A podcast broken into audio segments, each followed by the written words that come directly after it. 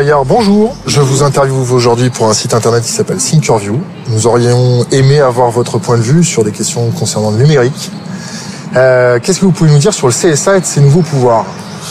D'abord, il les a pas encore, ces nouveaux pouvoirs. Pour le moment, il est en train de se tirer sur la nouille pour les obtenir, mais il les a pas. Euh, D'un autre côté, ça fait 18 ans que le CSA essaye d'avoir des pouvoirs sur le, sur le net et qu'il, pour le moment, il n'y arrive pas.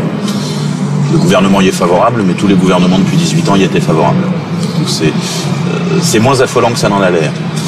Euh, c'est inquiétant quand même parce que c'est une source de problème et c'est pour ça que ça fait 18 ans qu'on s'y oppose.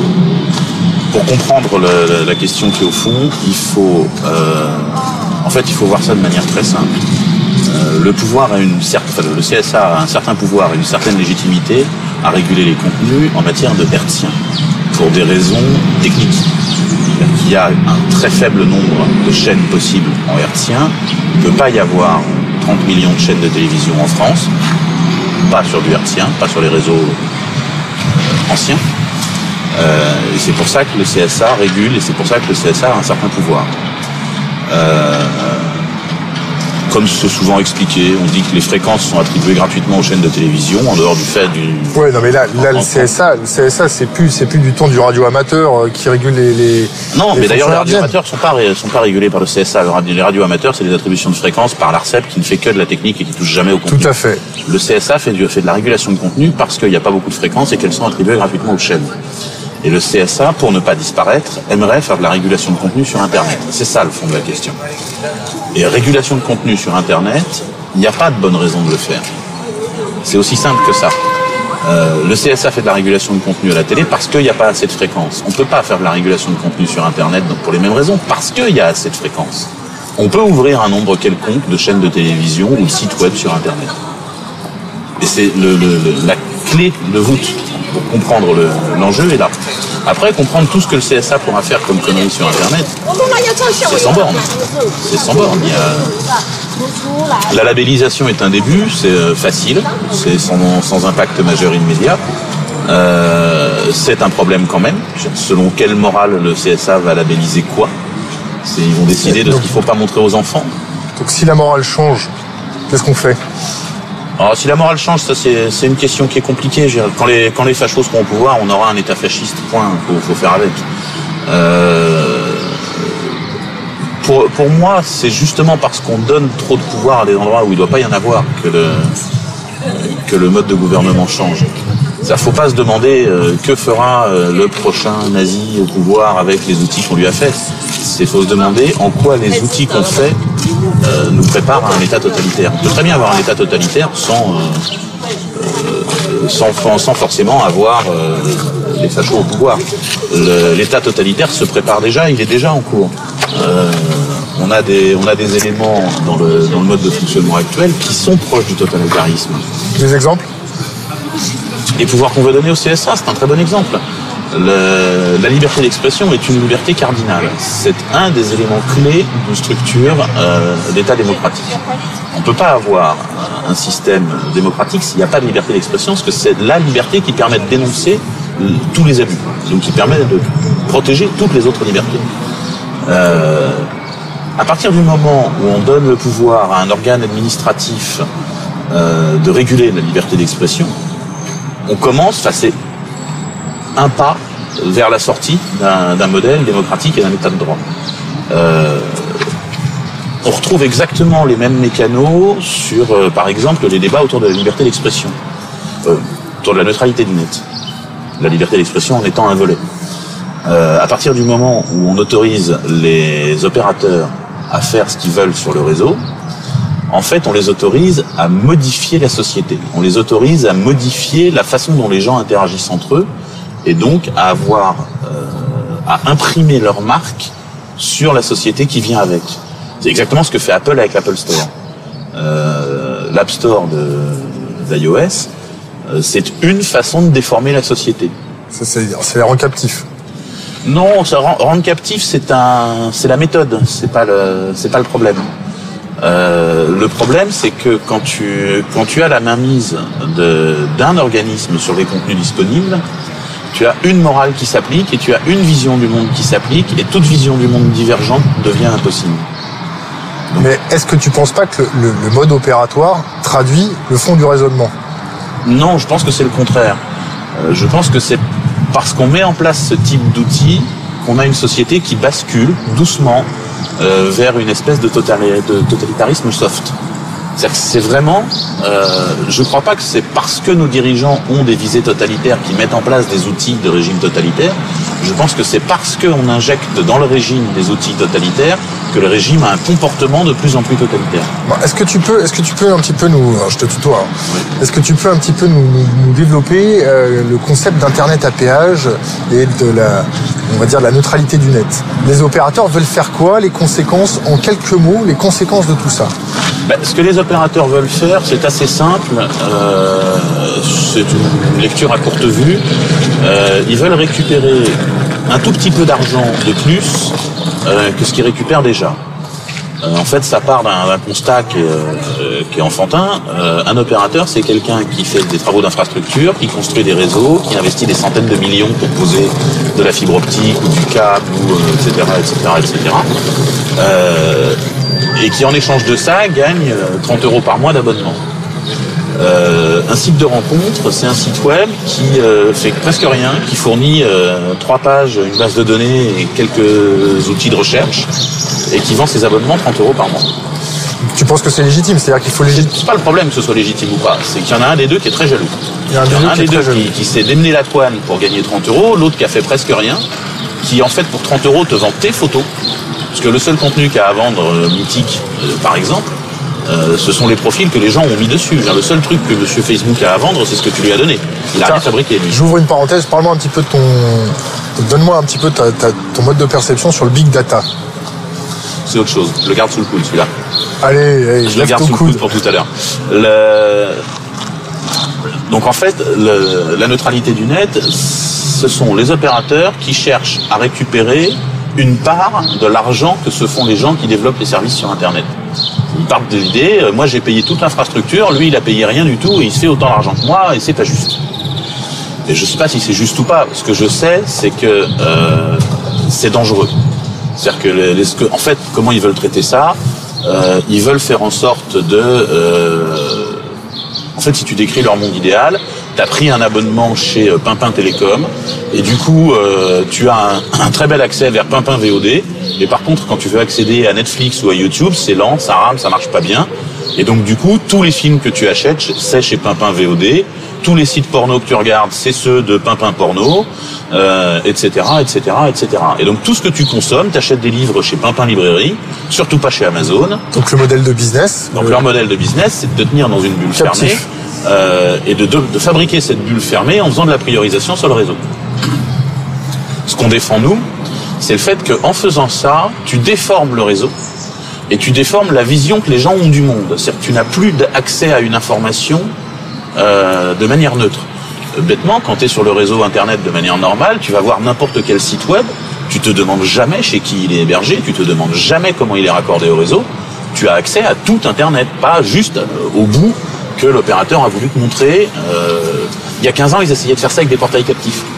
Ils faisaient ça avec des portails, tu arrivais sur euh, le portail orange où tu avais les news, la météo, machin, et l'objectif était que tu n'en sortes jamais.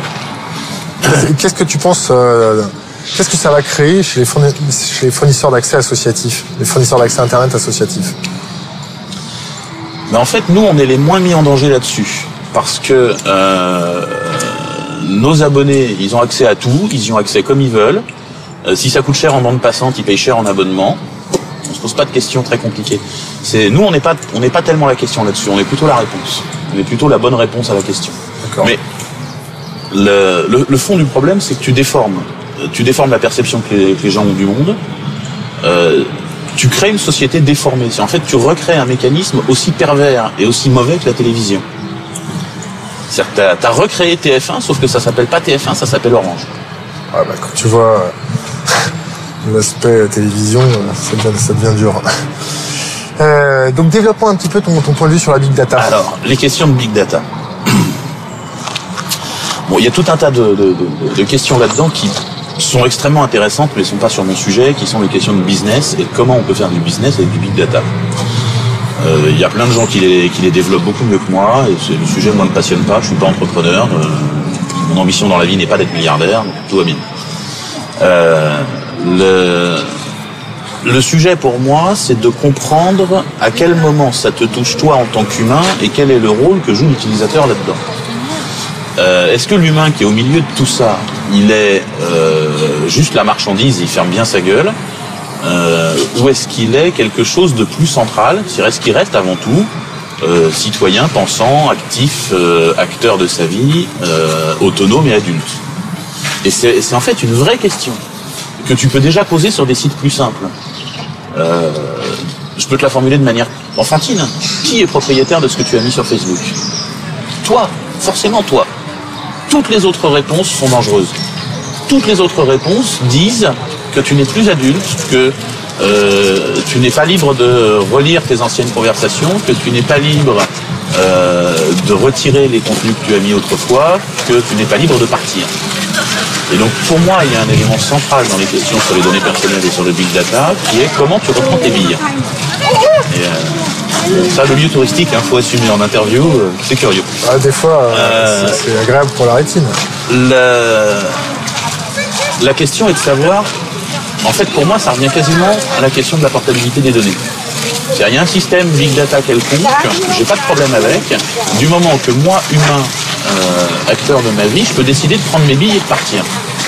Ça peut être effacer les données, ça peut être juste dire je les emmène. Parce que on parle d'un lieu touristique là. Est-ce que tu penses que les gens qui viennent de passer, euh, ou du moins la population, les jeunes, sont conscients de ces enjeux de société? Ça vient. Ça vient, ça vient en- en quelle c'est en train proportion? de venir. Euh, ça vient plus vite qu'on ne croit et ça vient par les gamins. Ça vient par les gamins? Ils comprennent très vite. Euh, Bah écoute, moi j'ai pas l'impression. bah, je te donne un exemple très très simple. Euh, le résultat de l'affaire Snowden, c'est que les gens ont compris ce que c'était que les métadatas sur le téléphone. Ils comprennent que ça existe et quand tu leur parles, ils t'écoutent. Quand tu leur en parlais il y a trois ans, ils t'écoutaient pas. Quand tu leur dis euh, ton téléphone envoie sur le, sur le réseau des infos de géolocalisation en permanence, ils comprennent assez vite que oui, d'accord. Les opérateurs enregistrent ça. Ah. Et En fait, ils ignoraient qu'on qu'on enregistre. L'opérateur avait cette info. Et certains opérateurs ont des, des rapports consanguins avec les services de renseignement. Oui, mais ça toujours, les services de renseignement ont des rapports consanguins avec les grands groupes. D'accord.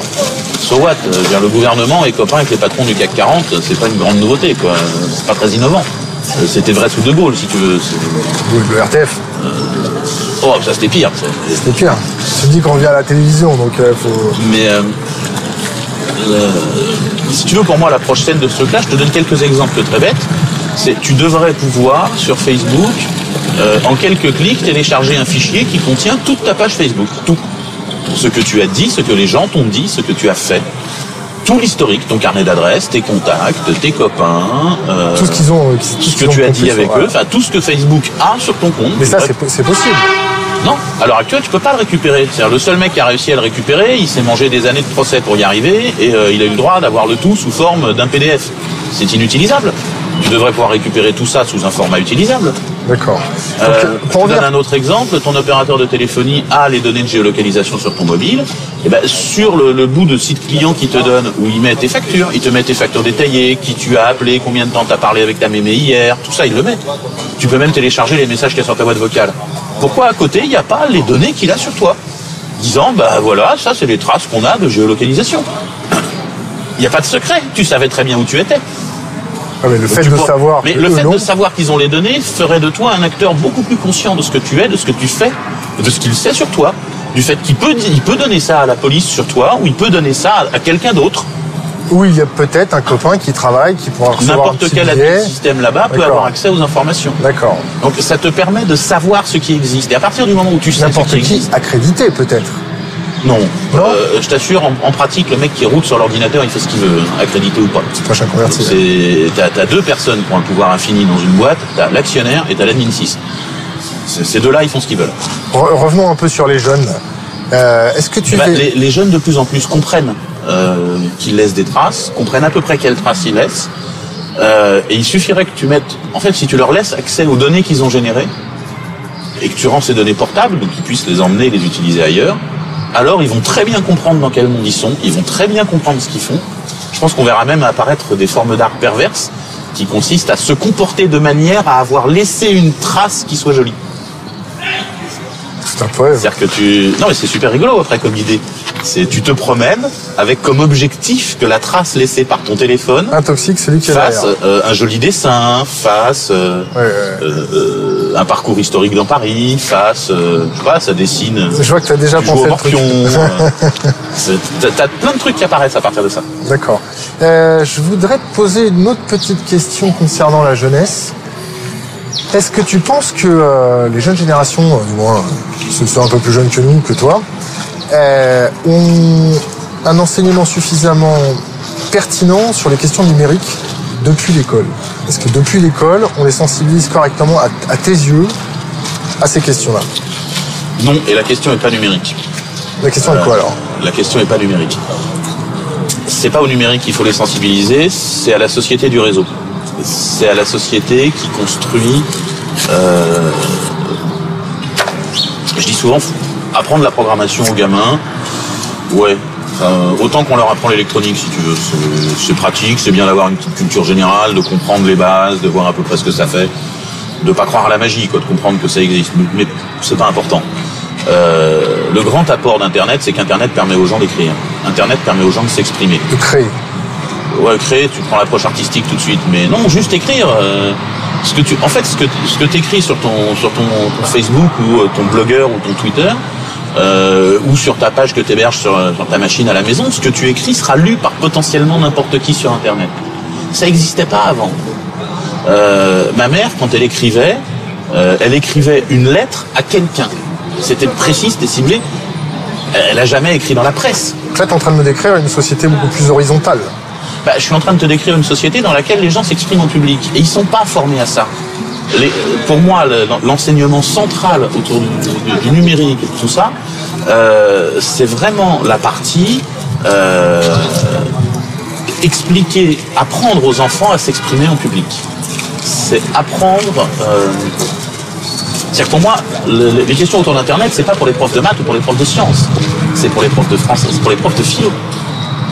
Il faut apprendre aux gamins, euh, non pas à lire et écrire comme, il- comme on faisait au 19e siècle, euh, mais à lire et écrire pour être lu et à écrire en public.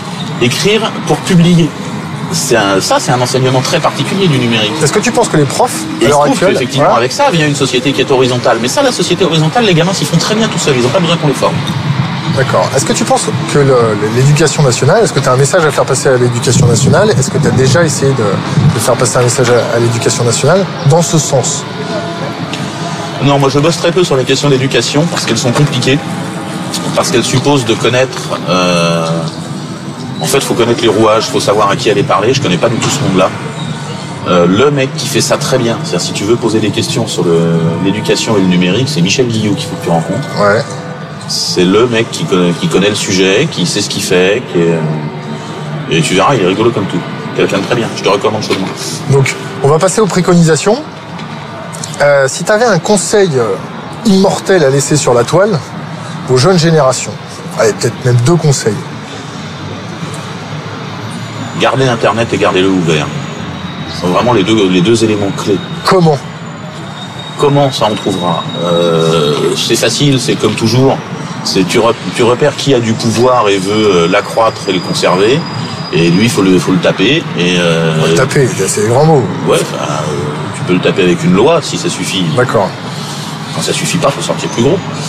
Euh, mais c'est exactement comme euh, protéger la liberté d'expression, c'est empêcher qu'il y ait euh, tous les journaux aux mains de trois pouvoirs, c'est empêcher qu'il y ait tous les partis aux mains de trois lobbies, c'est empêcher que, enfin, c'est faire en sorte que le jeu reste ouvert.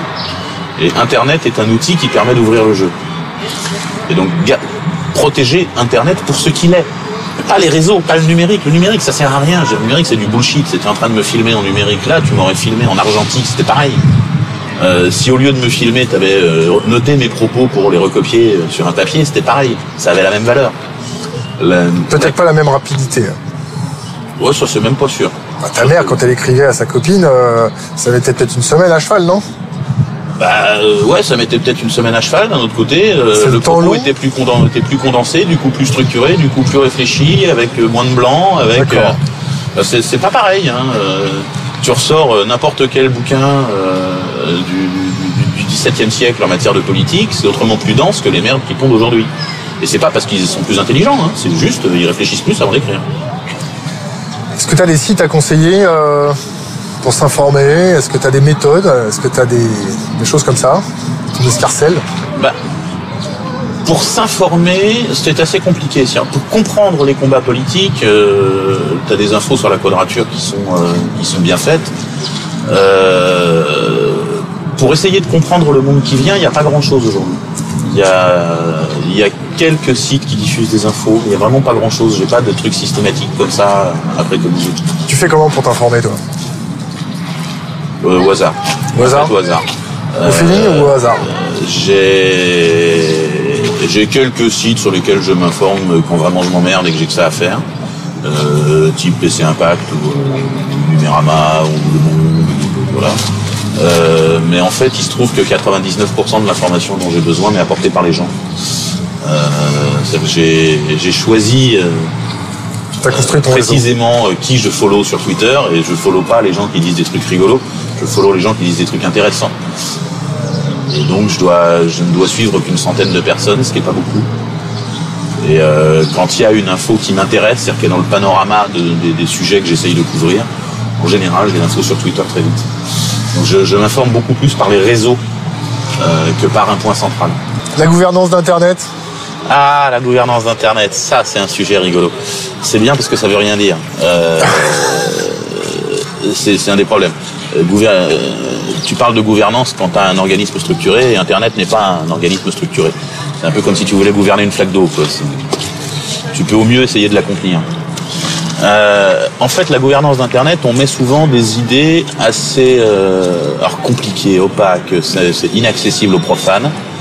Euh, en gros, tu as quelques organismes américains qui sont chargés de gérer euh, deux ou trois ressources critiques sur Internet.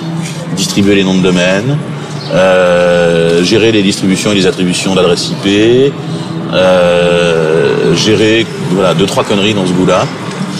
Euh, à l'heure actuelle, le seul État qui a un pied là-dedans, c'est le, le, gouvernement américain par le, le département du commerce, euh, qui a un pied dans le fonctionnement de ces organismes-là, et on nous fait tout un foin du fait qu'il faudrait que d'autres que les États-Unis aient un pied là-dedans. Tout ça, c'est essentiellement de la merde. Ça présente pas d'intérêt, ça occupe beaucoup les diplomates parce que ça leur donne un sujet vachement intéressant à discuter en anglais dans des conférences internationales, des sommets, etc., etc. Ça présente pas d'intérêt majeur. Euh, en matière de gouvernance, si on veut euh, essayer de calmer l'omniprésence américaine, il y a essentiellement deux problèmes autour de ces sujets-là. Et ça, ça se résume à ces, à ces deux problèmes. Euh, L'un qui est la gestion des noms de domaine, et où ça, c'est un pur problème de droit. C'est-à-dire que le droit applicable en matière de nom de domaine est le droit américain.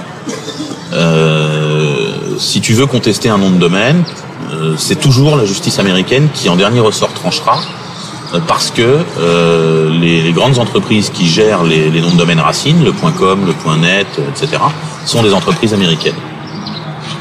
Et ça, c'est un problème. C'est-à-dire qu'il n'y a que la vision américaine du droit qui prévaut. Euh, et la bonne réponse à ça, on la connaît déjà, elle est documentée. Euh, je te recommande d'aller regarder ce que fait Louis Pouzin sur le sujet, par exemple. C'est d'avoir plusieurs racines au système de DNS d'Internet. Euh, ça forcera ces racines à coopérer entre elles et ça rendra le système beaucoup plus résilient et beaucoup moins centralisé. Et le deuxième problème, qui lui est plus, vraiment beaucoup plus géostratégique, euh, c'est l'adressage du réseau. Je ne sais pas si tu sais, euh, Internet tel que nous le connaissons est essentiellement adressé par la version 4 du protocole IP, qui là, permet on... 4 milliards d'adresses ouais, et pas plus. Il y a un problème au niveau de, du nombre d'IP là. Et euh, il y a une V6 qui existe, qui permet beaucoup, beaucoup, beaucoup, beaucoup, beaucoup plus d'adresses, mais qui est pour le moment très peu utilisée. Bah, L'IPv6, au niveau de l'IPv6, il n'y a pas des petits problèmes au niveau de la... des... Comment dire, il n'y a pas de conflit entre IPv4 et IPv6 Si, c'est incompatible l'un avec l'autre. On sait faire des passerelles plus ou moins bricolées entre les deux, mais ce sont deux réseaux euh, relativement incompatibles entre eux. Il se trouve qu'à l'heure actuelle, la majorité des équipements savent traiter les deux protocoles. Sauf qu'on n'utilise que la version V4. Euh, quel problème ça va poser ça en termes de géopolitique? C'est un truc très simple. Il euh, n'y a plus assez d'adresses IPv4 et il y a beaucoup d'adresses IPv6. Ça veut dire que de plus en plus, les, les accès Internet qui vont être fournis seront fournis sur des adresses IPv6, alors que les accès serveurs resteront sur des adresses IPv4. Ça veut dire qu'on aura créé un Internet asymétrique. Un Internet où les, serveurs ne sont pas, sont pas raccordés de la même façon que les clients. Et ça, c'est un problème. C'est d'autant plus un problème qu'un peu plus de 50% des adresses IP sont euh, américaines. Les États-Unis consomment 50% de la ressource alors qu'ils sont 5% de la population. Ça aussi, c'est un problème. Euh, et donc ça va tendre d'abord à abîmer Internet hein, en le rendant sur un modèle beaucoup plus proche du Minitel où les clients et le serveur ne sont pas sur un pied d'égalité. Mais en plus, à faire en sorte que la concentration aux États-Unis des serveurs soit accentuée et devienne structurelle. C'est-à-dire qu'elle soit plus juste euh, un aléa de la vie économique, mais qu'elle soit dans, euh, codée dans la structure du système. Et ça, c'est un gros, gros, gros, gros problème. Et donc typiquement, les pays qui se posent des tas de questions sur la gouvernance d'Internet devraient réfléchir à ça.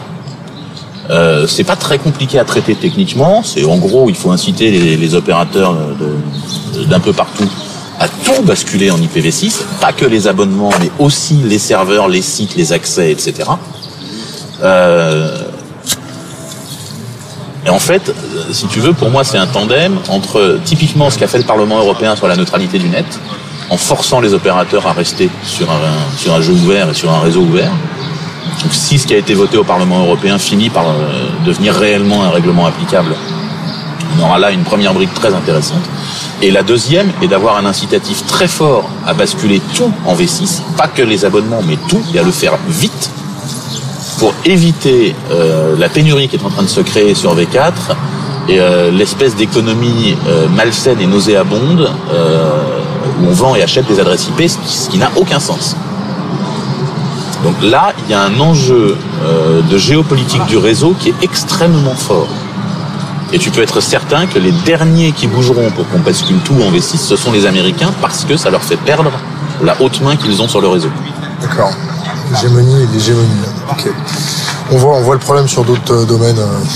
Euh, ça, c'est un élément. Quand on parle de gouvernance d'Internet, faut pas se tirer sur la nouille pour savoir qui va rejoindre le board de l'ICANN à part euh, à la place du Department of Commerce. Est-ce que c'est l'ONU? Est-ce que c'est l'UNESCO? Est-ce que c'est telle agence internationale de Genève? Est-ce que on s'en fout C'est pas ça le sujet. Ça, ça n'a pas d'importance. On peut le regarder, ça occupe les diplomates. Il faut leur laisser un nonos à ronger. Mais le vrai sujet, il est pas là. Le vrai sujet, il est technique. Et le vrai sujet technique, c'est comment on fait pour forcer le réseau à rester ouvert. Je te, passe du coq à l'âne. Euh, tu as commencé ta phrase en disant euh, c'est comme essayer de, gouverner une flaque d'eau. Au mieux, au mieux, on peut, euh, on peut l'encadrer. C'est ça? Au mieux, on peut essayer de la contenir. Voilà, au mieux, on peut essayer de la contenir. Il faut surtout pas la contenir. Est-ce que tu penses que la, loi de programmation militaire et tout l'arsenal législatif qui est posé, c'est une façon d'essayer de contenir la flaque d'eau, sans, reprendre le, le, mot de la métaphore, Gustave, Gustave Lebon. Euh, la psychologie des foules, est-ce que tu penses que la psychologie des foules a apporté une flaque d'eau? Est-ce que l'arsenal législatif, c'est pas un peu une façon de contenir le peuple et de sa façon d'accéder à la connaissance? L'article 13, 13 euh, de, de la loi de programmation militaire euh, c'est en fait une façon de permettre, enfin c'est un outil dont se dote le pouvoir exécutif pour surveiller et contrôler la population. C'est très clairement du contrôle social. Euh, c'est pas pour traquer les terroristes, c'est pas pour traquer les méchants pédonazis. Euh, ça, ça se fait dans le code pénal. Euh, quand on le fait dans la loi de programmation militaire pour les services de renseignement, c'est-à-dire pour les barbouzes, et qu'on donne en gros les pleins pouvoirs en matière de surveillance aux barbouzes, euh, c'est qu'on essaye de faire une petite NSA à la française. Alors nous, on fait ça façon pied nickelé parce qu'on n'a pas les budgets. Mais euh, le but est clairement que une forme de police qui est secrète, un métier de roi fait par des truands, puisse surveiller ce que fait la population en permanence, avec un certain nombre de, de, de à l'état de droit. Est-ce que ça t'inquiète quand tu vois que l'Europe est en train de basculer dans des gouvernements beaucoup plus instables, euh, qu'il euh, y a des mouvements genre Occupy Wall Street, des mouvements un petit peu euh, qui, demandent des, réponses. Est-ce que tu, ça t'inquiète que ce type de violence légitime détenue par un État arrive quand même à passer Surtout de la façon dont ça a été passé? Bien sûr, ça m'inquiète, évidemment que ça m'inquiète. Mais je je vois pas de corrélation immédiate entre les deux. C'est-à-dire que les politiques euh, qui sont essentiellement aujourd'hui les tenants de l'ancien monde euh, aimeraient que rien ne bouge euh, parce qu'ils veulent rester en haut de la pyramide. Et c'est même pas forcément conscient, mais du coup ils font les lois dans ce sens-là. Donc ils font des lois visant à contrôler la population parce qu'ils sentent que la population s'agite. Ils font des lois visant à empêcher Internet de déborder parce qu'ils ne comprennent rien à Internet. Euh, c'est pas avec des visées totalitaires. Je suis pas sûr que ce soit tout à fait lié à la montée des totalitarismes. La montée des totalitarismes euh, en Europe, elle est flagrante et elle est plutôt liée à des questions de macroéconomie. Euh, C'est-à-dire tu retrouves les mêmes montées de totalitarisme dans l'Europe des années 30 pour des raisons similaires. Euh, qui sont euh, la répartition des richesses produites, qui sont euh, les structures économiques, qui sont, euh, pour faire simple, quand la finance s'envoie en l'air, cinq ans plus tard, le fascisme monte en Europe, c'est comme ça. La finance s'est envoyée en l'air en, en 2008, le fascisme est en train de monter en Europe, c'est comme ça. Et c'est pour les mêmes raisons qu'en 1929. hein, il n'y a pas, de- changement profond. Euh, à l'époque, ça prenait, des formes très particulières en Europe. Euh, mais c'est le, même problème, c'est le, même délire du capitalisme où on voit les revenus euh, du capital et donc le prix du capital augmenter, les revenus du travail baisser, la répartition de richesses se faire de travers. Donc, euh, en gros, tu cherches euh, ce que détiennent les 10% les plus riches d'un pays euh, versus ce que détiennent les 50% les plus pauvres. Et plus l'écart augmente, plus il y a une tension dans la société. Et cette tension se résout toujours par le fait que les puissants qui sont assez voisins des riches, euh, ont envie que euh, les choses restent stables, que le monde ne change pas, et donc font tout pour empêcher le monde de changer et créer une tension. C'est-à-dire que la tension sociale devient une tension politique. C'est comme ça qu'on dérive vers des, des systèmes totalitaires, et on voit plusieurs briques en ce moment. Oui, tu as le CSA qui est une brique, oui, tu as la loi de programmation militaire qui est une brique, tu as tout le mode de, de régulation de la finance par la contrainte, c'est-à-dire ce qu'on est en train de faire à la Grèce, c'est une connerie. Voilà, tout ça se tient. Euh, le fait que les, que les fachos vont arriver au pouvoir, c'est pas une conséquence d'Internet et c'est pas une conséquence de la loi de programmation militaire. C'est les deux sont une conséquence du même phénomène d'une société qui va mal. Benjamin Bayard, merci. Je t'en prie.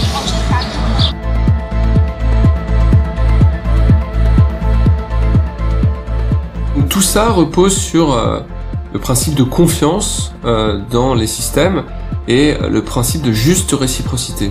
Euh, mais c'est évident que euh, on peut avoir des glissements très importants, c'est-à-dire qu'il n'y ait plus de réciprocité. On a, dépa- on a dépassé le stade de l'écoute, là. C'est ça le problème. C'est plus le service qui va se euh, brancher sur la ligne et qui va écouter ce qui, ce qui se passe, ou qui va même intercepter ce qui se passe. Là, L'ère Pinot simplifié qui est terminé. voilà, là on est dans le recueil de données. S'il y a un doute, il n'y a pas de doute. C'est-à-dire que chaque fois qu'un trader, chaque fois qu'un directeur, chaque rencontré et pratiqué des, décisions contraires à l'éthique de base d'une maison, il était renvoyé.